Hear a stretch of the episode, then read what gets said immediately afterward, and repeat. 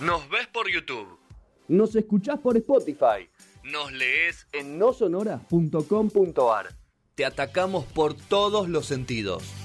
No sonoras, 15 años.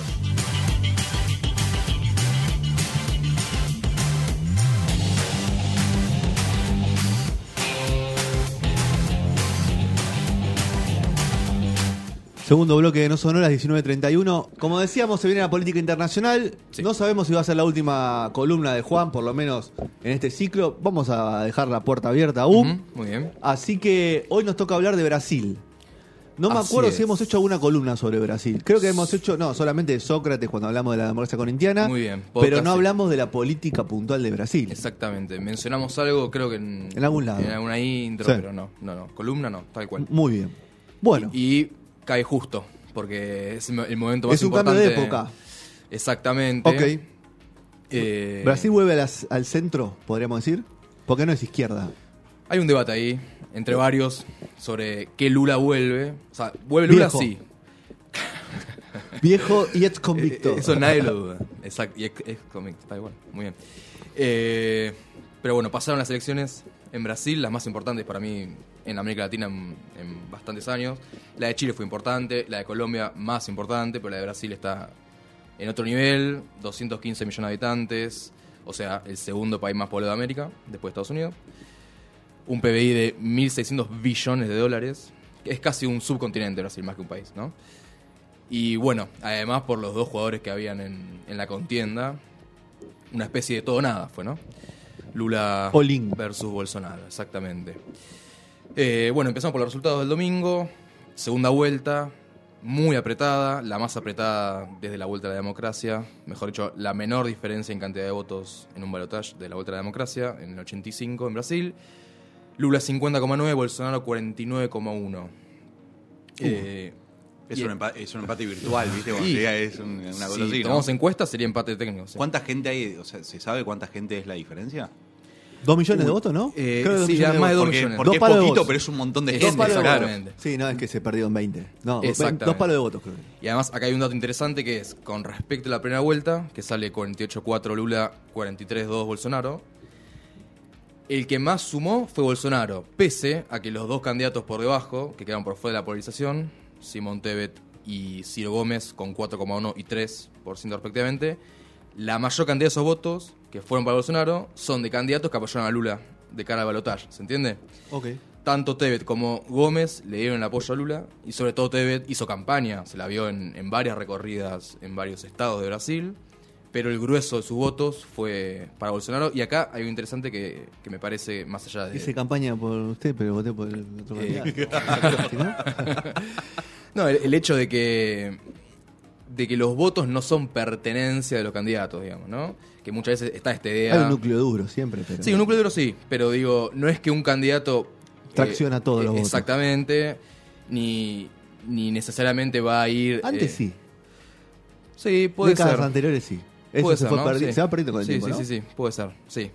A nuestros abuelos, Em, ¿te acuerdas que le ponía, el abuelo le ponía a la abuela el- la boleta en el, en el bolsillo para que vote a la...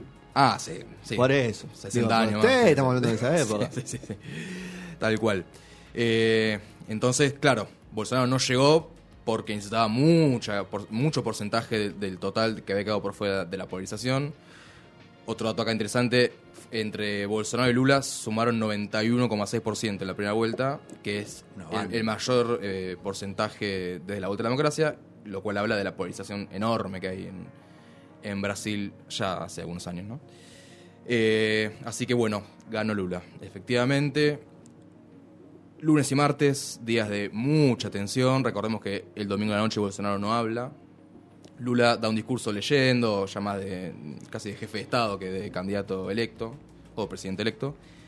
Plan de acción, diciendo plan de acción también. eh, exactamente, sí, sí. Y Bolsonaro no habla la noche del domingo, no habla el lunes y recién habla el martes de la tarde. ¿Qué pasó en todo ese tiempo? Bueno, centenares de cortes de ruta por todo el país, sobre todo en los estados más, más importantes, son lo- los cortes que más repercusión tuvieron, por ejemplo en la ruta que une Río con San Pablo, que generaron realmente problemas graves, por ejemplo en el transporte de oxígeno interhospitalario y de otros insumos que claro, no lo tenemos presente porque no se suelen cortar rutas, pero cuando se cortan rutas son, son eh, pacientes que no llegan a recibir atención médica a tiempo y que corren eh, riesgo de morirse, por ejemplo. Ok. Ni, más ni menos, ¿no? Sí, obviamente. También pérdida de vuelos, por ejemplo, en el caso de San Pablo, que el aeropuerto de Guarulhos, quizás lo conocen, yo no. Pero Yo no lo conozco. ¿no? Yo no fui a Brasil. Lo que sí sé es que son vuelos internacionales y locales también. Sí, aparte es un aeropuerto para hacer escala Exactamente. para ir a cualquier lugar del mundo. Y de. Sudamérica a Europa es, es como el. Exacto. Si haces escalas, es ahí. Es el más grande de América Latina. Sí, tal cual. Muchos periodistas, por ejemplo, de Argentina que fueron a cubrir, tuvieron. Quedan parados. Sí, claro, estu- estuvieron parados horas y hasta días en algunos casos. Eh, así que. Fue un paro. Fue. Sí. eh, fue Se paró creciendo el con, país con el correr de las horas, fue creciendo. Eh, si bien no eran multitudes eh, Hordas. claro, No. eran más bien grupos eh, selectos, Sí, pero eh, que, que estaban decididos, digamos, a, a mantenerse ahí. A todo esto la PRF, la Policía Rodoviaria Federal, rodoviaria Sí. significa ruta en Brasil, estaba ahí mitad diciendo por favor se pueden correr, mitad diciendo está bien, hagan lo que quieran. Mm, Una especie de, de contemplación más que de acción por parte de, de esa fuerza de seguridad cuyo director había pedido... Es el jefe de las Fuerzas Armadas, Bolsonaro también, ¿no? ¿O no? Sí, Ok. pero hablando de esta policía, el jefe de esta policía, de la PRF, pidió el voto por Bolsonaro el día antes de la elección. Imagínate, o sea, estamos hablando de un funcionario público, ¿no? Claro, igual es raro, ¿no? Que un. a- Acá en Argentina, por ejemplo, que el jefe de la policía pida el voto, no, no, no- no mueve la Eh, aguja. no está. no. Claro, No, es está- verdad. no, no, no lo conocés. O sea, si yo te pregunto, va, yo no sé, yo sé, conocemos los ministros de seguridad, Sí, por ejemplo, a Bernie, sí. pero no conocemos quién es el jefe de la policía. Ujú. O quién es el jefe De del. Estado. Sí, Salvo sí. cuando del mandan ejército. cagadones Claro, y piden que se vayan. Sí, en un porque- aeropuerto, por ejemplo, ahí te enterás de jefes Claro. de la policía de su aeropuerto de área. Claro, de verdad. Hay países, dijiste que todos los países tienen, perdón Juan que te no, no, y no, agregue, no, ¿no? pasa nada. Hay países que vos, hay personajes que co- comparándolo con el país, con otro, nuestro país, por ejemplo los cancilleres, todas esas cosas, que Sí. en otros países tienen mucha importancia, Ujú. y en otros países pasan desapercibidos. Acá, por ejemplo, Sí. el, ministro de Econo- el ministro de Economía es una estrella estelar. Claro, sí. Sí, acá existe el, el De- término decide superministro. elecciones, claro, De, cab- de caballo para acá, el término superministro, Ahí va. tal cual. Bueno, dos días después de, de- de este, eh, de este acto eleccionario, vamos a decir, martes a la tarde, muy caldeada la cosa, habla Bolsonaro, se esperaba que hable el lunes en realidad, no lo hizo en todo el día, se pronuncia el martes a la tarde en una conferencia de prensa en el Palacio de Alborada, que es la residencia oficial, y básicamente no felicita a Lula, nada por el estilo, no esperemos una actitud propia de un jefe de Estado, pero sí lo que, lo que dice es, por un lado, que los cortes de ruta son ilegales dada la constitución de Brasil, que garantiza el derecho a ir y venir de las personas, y por el otro lado, anuncia que Ciro Nogueira, jefe de la Casa Civil, que es lo que acá sería el secretario general de la presidencia, ¿no? Vito Velo acá, dice que se iniciará la transición lo cual implícitamente está reconociendo que hay un presidente electo, básicamente. Dos días después, el jueves, ya cuando eh, eh, fue cayendo, digamos, el momento más álgido de los cortes, en parte gracias a ese discurso de Bolsonaro, se producen otras dos declaraciones decisivas eh, que, que ayudaron a que se reencauce el escenario, en parte, en buena parte. La primera es la de Bolsonaro, otra más, que hace un live de Facebook Un ley de Facebook hizo. Sí, en todos estos años fue casi su herramienta principal de comunicación. Live. Qué viejo, sí, sí, sí, sí. Todos los jueves, sí. Eh, y esta fue particularmente importante. Escuchamos lo que dijo en el audio 1 y después traduzco. brasileiros que estão protestando por todo o Brasil. Sei que vocês estão chateados, estão tristes. Foi alguma coisa que eu também sou muito triste com você. Posso ficar assim, né? Se escuchó mal. Bueno, se escuchó mal. Lo No voy a traducir Dale. directamente. Brasileros que están protestando por todo Brasil. Sí. Yo sé que ustedes están decepcionados, están tristes, esperaban otra cosa. Yo también estoy decepcionado y triste como ustedes. Las protestas, las manifestaciones, son muy bienvenidas, hacen parte del juego democrático. Y a lo largo de los años, mucho de eso fue hecho en Brasil, en la explanada, en Copacabana, en la Paulista y en tantos lugares. Pero hay algo que no es legal. Clausurar rutas en Brasil perjudica el derecho a ir y venir de las personas. Está en nuestra constitución. Mirá cómo llamó a la, Sí, a la cordura. A la cordura, tal cual. Cuando muchos decían, bueno, lo que inició el lunes ya es eh, una especie de Capitolio a tropical. caro, viene, Claro. viene- viene el mapuche, el, el disfrazado de indio a pintado, Sí, sí, ¿no? Entra a la casa de gobierno. Eh, y bueno, yo, yo escuchaba incluso des- después de esta declaración que lo que había ocurrido igualmente era una especie de golpe de Estado, cuando la verdad que es verdad, Bolsonaro no reconoció a Lula como presidente electo, ni siquiera agradeció al conjunto de los votantes, sino a los que votaron por él. Dice, cuando arranca el, el martes la conferencia, dice, quiero agradecer a los 50 a 98 mi- eh, millones de habitantes que, que votaron por mí. Está O bien. sea, mientras Lula le agradeció a todos. Está considerado. ¿eh? Bueno, pero nada que ver con Trump el 6 de enero del 21. No, obvio. Que a la mañana en un acto ahí cerca del Capitolio dice, ven ese edificio, vayan allá y rompanlo todo a- Claro. a, a- a palazo. No, no hay punto de comparación. Además murió gente ese día. Rompan todo. claro. Murió gente ese día en la toma del Capitolio. Que es algo que a veces nos olvidamos. Como Charlie en la trastienda, ¿te acuerdas cuando Charlie en la puerta de la trastienda dijo rompan todo? Sí, rompa todo. Ah, Vale. claro, sí, sí, sí, sí, vamos. Eh, así que bueno, con esta segunda declaración de Bolsonaro el día jueves por la tardecita, ya ahí definitivamente empiezan a, a- a terminar los, los cortes de ruta y demás. Ya habían pasado, por ejemplo, manifestaciones en frente de cuarteles de guarniciones militares en varios estados. Habrán visto el video de, de bolsonaristas haciendo el saludo nazi en, en Santa Catarina, que es un estado que tiene descendencia alemana de Fuerte. hace décadas, sí. Eh, bueno, entonces decimos, ¿no? Se va reencauzando de a poco, primero con la conferencia del martes, después con este live de Facebook del jueves, del todavía presidente. Hay que verlo. Y otro testimonio, espero que se haya grabado Vamos a bien. tener mejor suerte. Ojalá que sí. Eh, vamos a escuchar a Alexandre de Moraes, que es titular del Tribunal Superior Electoral de Brasil. Ok. Uno de los objetivos eh, predilectos de Bolsonaro en sus ataques de todos estos meses a- al sistema electoral, que fue casi su, su- no, no diría principal caballito de, de batalla en la campaña, pero casi, diciendo, no, va a haber un fraude tremendo, no se imagina lo que va a ser. Bueno, Pero es voto electrónico. no, pero además vos sos el presidente. Claro. O sea. eh, bueno, Alexander de Moraes con el audio 2. Ojalá se haya descargado bien A después de la democracia venceu novamente eh, no Brasil. E quero parabenizar o Tribunal Superior Eleitoral, os tribunais regionais eleitorais, todos os juízes eleitorais, os membros do Ministério Público Eleitoral e mais do que isso, parabenizar a sociedade, as eleitoras, os eleitores, que em sua maioria massacrante são democratas, acreditam na democracia, acreditam no Estado de Direito, compareceram, votaram em seus candidatos e aceitaram democraticamente o resultado das eleições. Aqueles que criminosamente não estão aceitando, aqueles que criminosamente estão praticando atos antidemocráticos serão tratados como criminosos. Criminosos. La democracia venció nuevamente en Brasil. Y quiero felicitar al Tribunal Superior Electoral, a los tribunales regionales electorales, a todos los jueces electorales y a todos los miembros del Ministerio Público Electoral. Y más que eso, felicitar a las electores, a las electoras y los electores, que en su mayoría abrumadora son demócratas, acreditan la democracia, acreditan el Estado de Derecho, comparecieron, votaron a sus candidatos y aceptaron democráticamente el resultado de las elecciones. Aquellos que criminalmente no están aceptando, aquellos que criminalmente están practicando actos antidemocráticos, serán tratados como criminales.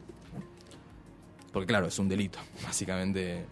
Eh, no, no sé, ahí eh, la tipificación del Código Penal en Brasil, si será sedición o, o- o qué, qué- qué figura, pero está claro, si no, no sería de este tono el discurso, que que era ilegal, no solamente militantes bolsonaristas, sino, eh, eh, por ejemplo, eh, concejales de algunos estados que terminaron su mandato, que, que son bolsonaristas y que se están yendo de la, de la función pública, empezaron a decir, no, no, se puede aceptar el, resultado, vayamos a las calles, o sea, no, no solamente son eh, bolsonaristas quemados por las redes sociales, que, que son adictos a las fake news y, bueno, lo que, lo que ya sabemos, ¿no?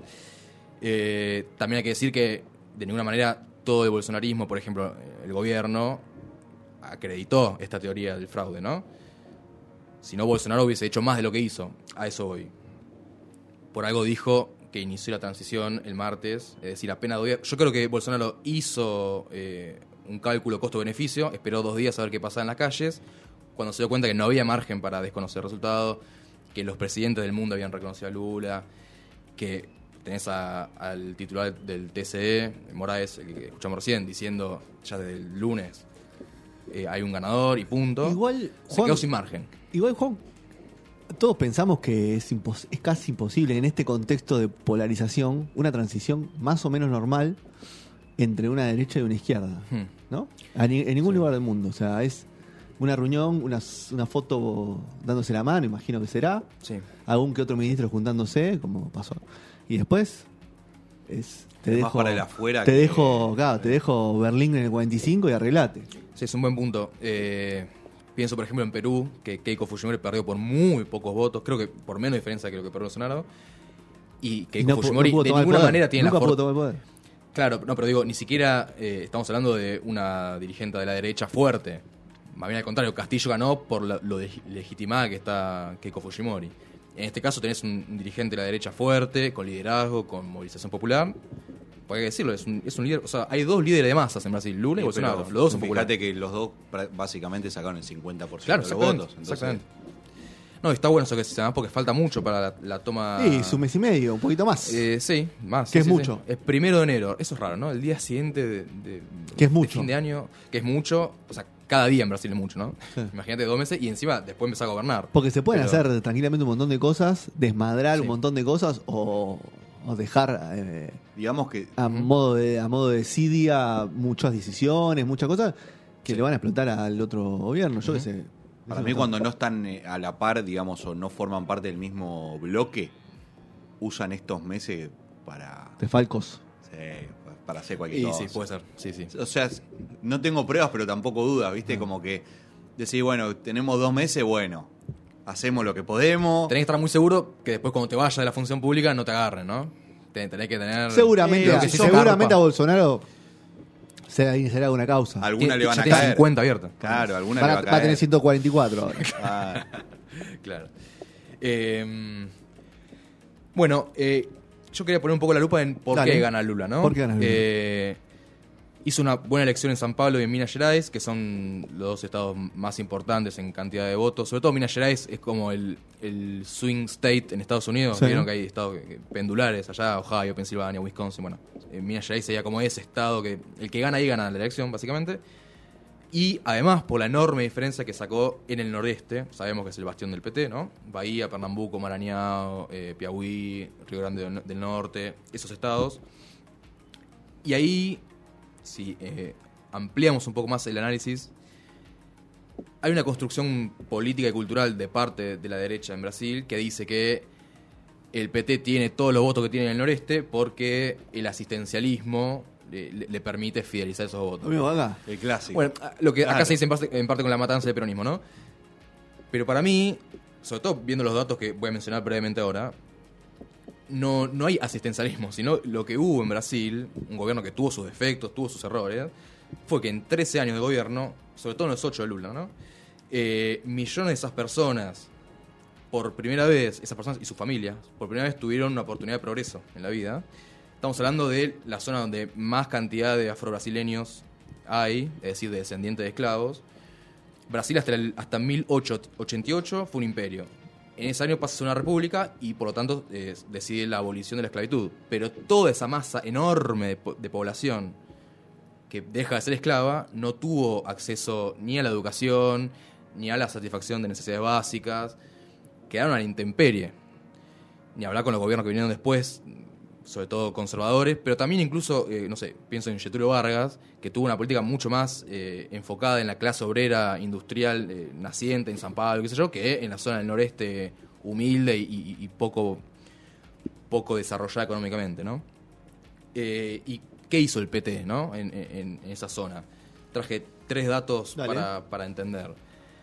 El primero es el más conocido, 30 millones que salieron de la pobreza entre 2013 y 2010. En mayo de 2010, poco antes de irse Lula de la presidencia, el Programa Alimentario Mundial de la ONU lo distingue como, abro comillas, el campeón mundial de la lucha contra el hambre. La mayoría de, la- de las personas que pasan hambre en Brasil viven en el noreste, no las únicas, pero la mayoría. Así que ahí tenemos una pista. Segundo, eh, educación y en particular educación superior, universidades, eh, universitaria y terciaria, ¿no? Según el Instituto Brasileño de Geografía y Estadística, entre 2002 y 2015 aumentó un 142% el porcentaje de población de estudiantes en el noreste que accedieron a la enseñanza superior, incluyendo maestrías y doctorados, entre 18 y 24 años. 142%. 197 en el norte, que hay menos población. También creció en el resto del país, 87 en el centro-oeste, 50 en el sur, 47 en el sudeste, pero las políticas focalizadas en estos sectores, eh, por ejemplo, programas de becas, creación de, uni- de universidades federales, leyes de estímulo concretas, permitieron estos, estos resultados. Y la tercera, que es un gol que Lula mencionó bastante en la campaña, la ley de empleo doméstico de 2015 ya, en los años de, Dilma, que le dio derechos laborales a las empleadas domésticas, que Brasil tiene mayor cantidad que, que ningún, no sé si en el mundo, pero que por lo menos en la región seguro, lo cual es lógico también. Eh, las mal llamadas ama de casa, ¿no? Que por primera vez pudieron tener aguinaldo, jornada de 8 horas como el resto de las actividades laborales. Y bueno, son conquistas que para esos sectores eran inimaginables y que realmente fidelizan votos. No, no, no se trata de. Pues, se usa el término populismo, ¿no? Muy, muy. Muy a, a la marchanta, ¿no? Se- se- Eh, sos populista. le no, la conclusión es mejoran la calidad de vida. O sea, Exactamente. O Mejor le dan posibilidades. O Exactamente. sea, abren puertas para que ellos agarren el camino que decidan y no que es impuesto por la poca educación. Yo creo que lo, lo más importante de todo esto, más allá de que va- salieron de la línea de pobreza y tienen, gracias a Dios, las necesidades básicas poner, cubiertas, ponele, el ingreso a la, a la educación me parece increíble. Ujú, Los absolutamente. números son espectaculares. Eh, tal cual. La verdad que hasta impresionan, ¿no? Esos porcentajes. Totalmente, 142%, voy a decir, wow. Eh, ¿Cuánto nos queda? Poquito, ¿no? Sí, tenés un par de minutos. Tengo un par de minutos. Eh, ¿A quién le ganó Lula, no? Bolsonaro. ¿Quién es Bolsonaro? Para decirlo sintéticamente, y ya para ir despidiéndolo a Bolsonaro de la presidencia, eh, es un emergente muy. eh, que, que, digamos que no estaba en los cálculos de nadie, pero que sí estaba en los cálculos de mucha gente, que un outsider pudiese emerger después de la destrucción del sistema de partidos en Brasil, sobre todo con la causa Lavallato, esta causa famosa de corrupción eh, con la constructora Odebrecht, ¿no? Eh, Marcelo Odebrecht es brasileño, la- las causas se, se expandieron por toda la región, pero en Brasil tuvieron especial impacto, que implicó a muchos partidos políticos y que se combinó con la crisis económica que en el último gobierno de Dilma se fue agudizando cada vez más, sobre todo en 2015, fue muy fuerte la recesión en Brasil en 2015. Y el discurso de Bolsonaro, simple pero concreto, caló hondo en millones de personas. La idea de estamos mal porque estos se robaron todo, ¿no?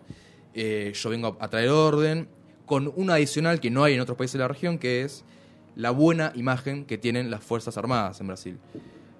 A diferencia de, bueno, la Argentina ni hablar, Sí, lo hablábamos anteriormente. Exactamente. Eh, la idea de- del orden y el progreso, porque la dictadura de Brasil, a diferencia de la, de la Argentina o la chilena, no desindustrializaron el país, más bien lo contrario. Sí, sí abrieron el país a, a los capitales extranjeros, pero no desindustrializaron el país. Eh, y bueno, Bolsonaro capitalizó e- esos distintos elementos y lo, lo volvieron un líder popular en serio. O sea, nos puede gustar o no, pero que es popular, es popular. No llegás a sacar 49% de votos con los lo votos de los ricos, para decirlo rápido, ¿no? Eh, y vamos a cerrar con el audio 3, en el cual hace seis años, cuando empezó toda esta historia, Sí. con el impeachment eh, a Dilma, eh, la, la remoción institucional. Eh, ¿Cómo, cómo anda Temer a todo esto? No, desapareció. Ok, Se, se lo tragó la crisis de la valla a temer, que igual gobernó, ¿te acuerdas? Claro. hace dos años. Estamos en el momento justo previo, ¿no? Acá 2016 lo que vamos a escuchar, la votación, Bolsonaro, diputado federal, eh, eso es interesante, ¿no? Logró presentarse como, como outsider, teniendo en el lomo 20 y pico, casi 30 años de eh, diputado. Casi 30 años de diputado. Eh, ¿A quién le dedica el voto eh, Bolsonaro? Ahí lo escuchamos. Comunismo, pela nossa liberdade. Contra o Foro de São Paulo, pela memória do coronel Carlos Alberto Brilhante Ustra, o pavor de Dilma Rousseff. El uh al final, ¿Se picó? ¿por qué? Dice, Contra el comunismo, por nuestra libertad, contra el foro de San Pablo, por la memoria del coronel Carlos Alberto Viliante Ustra, el pavor de Dilma Rousseff. Un coronel de la dictadura que torturó personalmente a Dilma Rousseff en el año ¿Estás jodiendo, 70, 1970, en la cárcel Tiradente de San Pablo. Eh, Dilma era guerrillera, ¿no? Sí. Eh, militaba en la vanguardia armada revolucionaria, cae en lo que se llamaban las citas envenenadas, ¿no? En, en un bar en San Pablo, se la llevan detenida, estuvo semanas, fue torturada durante semanas. Eh, y Bolsonaro, punto uno, siempre reivindicó la dictadura del 64, la idea de nos salvó del comunismo. Es muy parecido al discurso de Cast en Chile, ¿se acuerdan? Sí. De Pinochet nos salvó del- de la catástrofe de Allende, la idea ¿no? de, de- de las Fuerzas Armadas recuperando al país del comunismo. Y eh, fue más allá, que eso Cast yo nunca se lo escuché decir en público, que es reivindicar a un torturador. Terrible. En una Cámara de Diputados, con decenas de Claro, cámaras. acá tuvo un poquito de vergüenza. Y esto fue dos años antes de que lo elijan, o sea, para que nos demos una idea de, de quién se está yendo de la presidencia de Brasil, ¿no? Jair Mesías Bolsonaro. Grande, Jair. Tremendo, Jair. Y hay que ver cómo es como opositor, ¿no? Porque ahora es líder de la oposición. Gran, gran pregunta. La verdad que si alguien dice que sabe esa respuesta, miente, Claro, porque Trump ya lo conocemos miente. como líder de la oposición. Exactamente. Dentro de todo se está comportando, a ver, con su discurso, pero yo pensé que iba a ser más, más díscolo Trump. Estaba más dentro Por- de por todo contonado, más con desaparecido, contenido. más Ah. Trump ahora decís. Sí, entonces- Trump ahora. Ah, entendí. Porque a Trump como líder de la Sí. oposición no lo conocíamos. O sea, más Bueno. después de haber sido presidente. Hay que ver a partir de mañana, que hay elecciones legislativas. Claro, a ver mañana cómo le va, ¿no? Si los demócratas se, se llevan una goleada. Igual no, no tiene ni en pedo el 49% como tiene acá. Eh, hay unos que dudan, ¿eh? Hay unos Hoy que... Trump, como está Joe, Pero, no, yo está cagada. No, no, ni hablar. No, pero hay, hay un dato que es el 70% de los votantes republicanos piensan que en el 2020 hubo fraude. claro. O sea, la narrativa de Trump de fraude Entró. ca- caló muy profundo. Entró, En serio. entró. 70%. No, no entremos en esa porque, pero. Vamos a ver cómo es creen Bolsonaro. cada cosa que vos decís, bueno, No, bueno, claro, claro. se comen cada uso. Claro, Hay que ver vos- si es como, bueno, la- lo- los gobiernos que de derecha, que fueron gobiernos, que perdieron la- las últimas elecciones. Bueno, también acá cambiemos y Ujú. hay que ver cómo son como, como, como oposición, Como no es lo mismo. Y la contracara es cómo se van a aportar los bloques en diputados Claro. y en senadores que hoy en día llegaron por, De la mano de por Bolsonaro. Exactamente. Eso tampoco nadie lo sabe. Y en parte va a depender de Lula cuánta manija, cuánta, perdón, manija no, cuánta cintura tenga para negociar. Y, y esa es la gran diferencia con nosotros. Que no hay una. No hay mesa de diálogo. ah, ¿no? Y no hay una cabeza así como tan. Sí. eh, que- masiva, Sí. o sea, con un seguimiento tan masivo como pasa ahí. No es 50-50. Sí, claro. 50-50. Sí, es verdad. Cerramos la política claro. internacional sobre Brasil y su nuevo proceso eleccionario que, que ha dejado a Lula como ganador. Vamos a escuchar un temón de Miranda, que, ya, que es perfecta. Y ya venimos con Juli, ballenas y microplásticos. Así que nos Vamos. vamos a entender un poco de qué va a hablar Juli hoy en No Sonoras.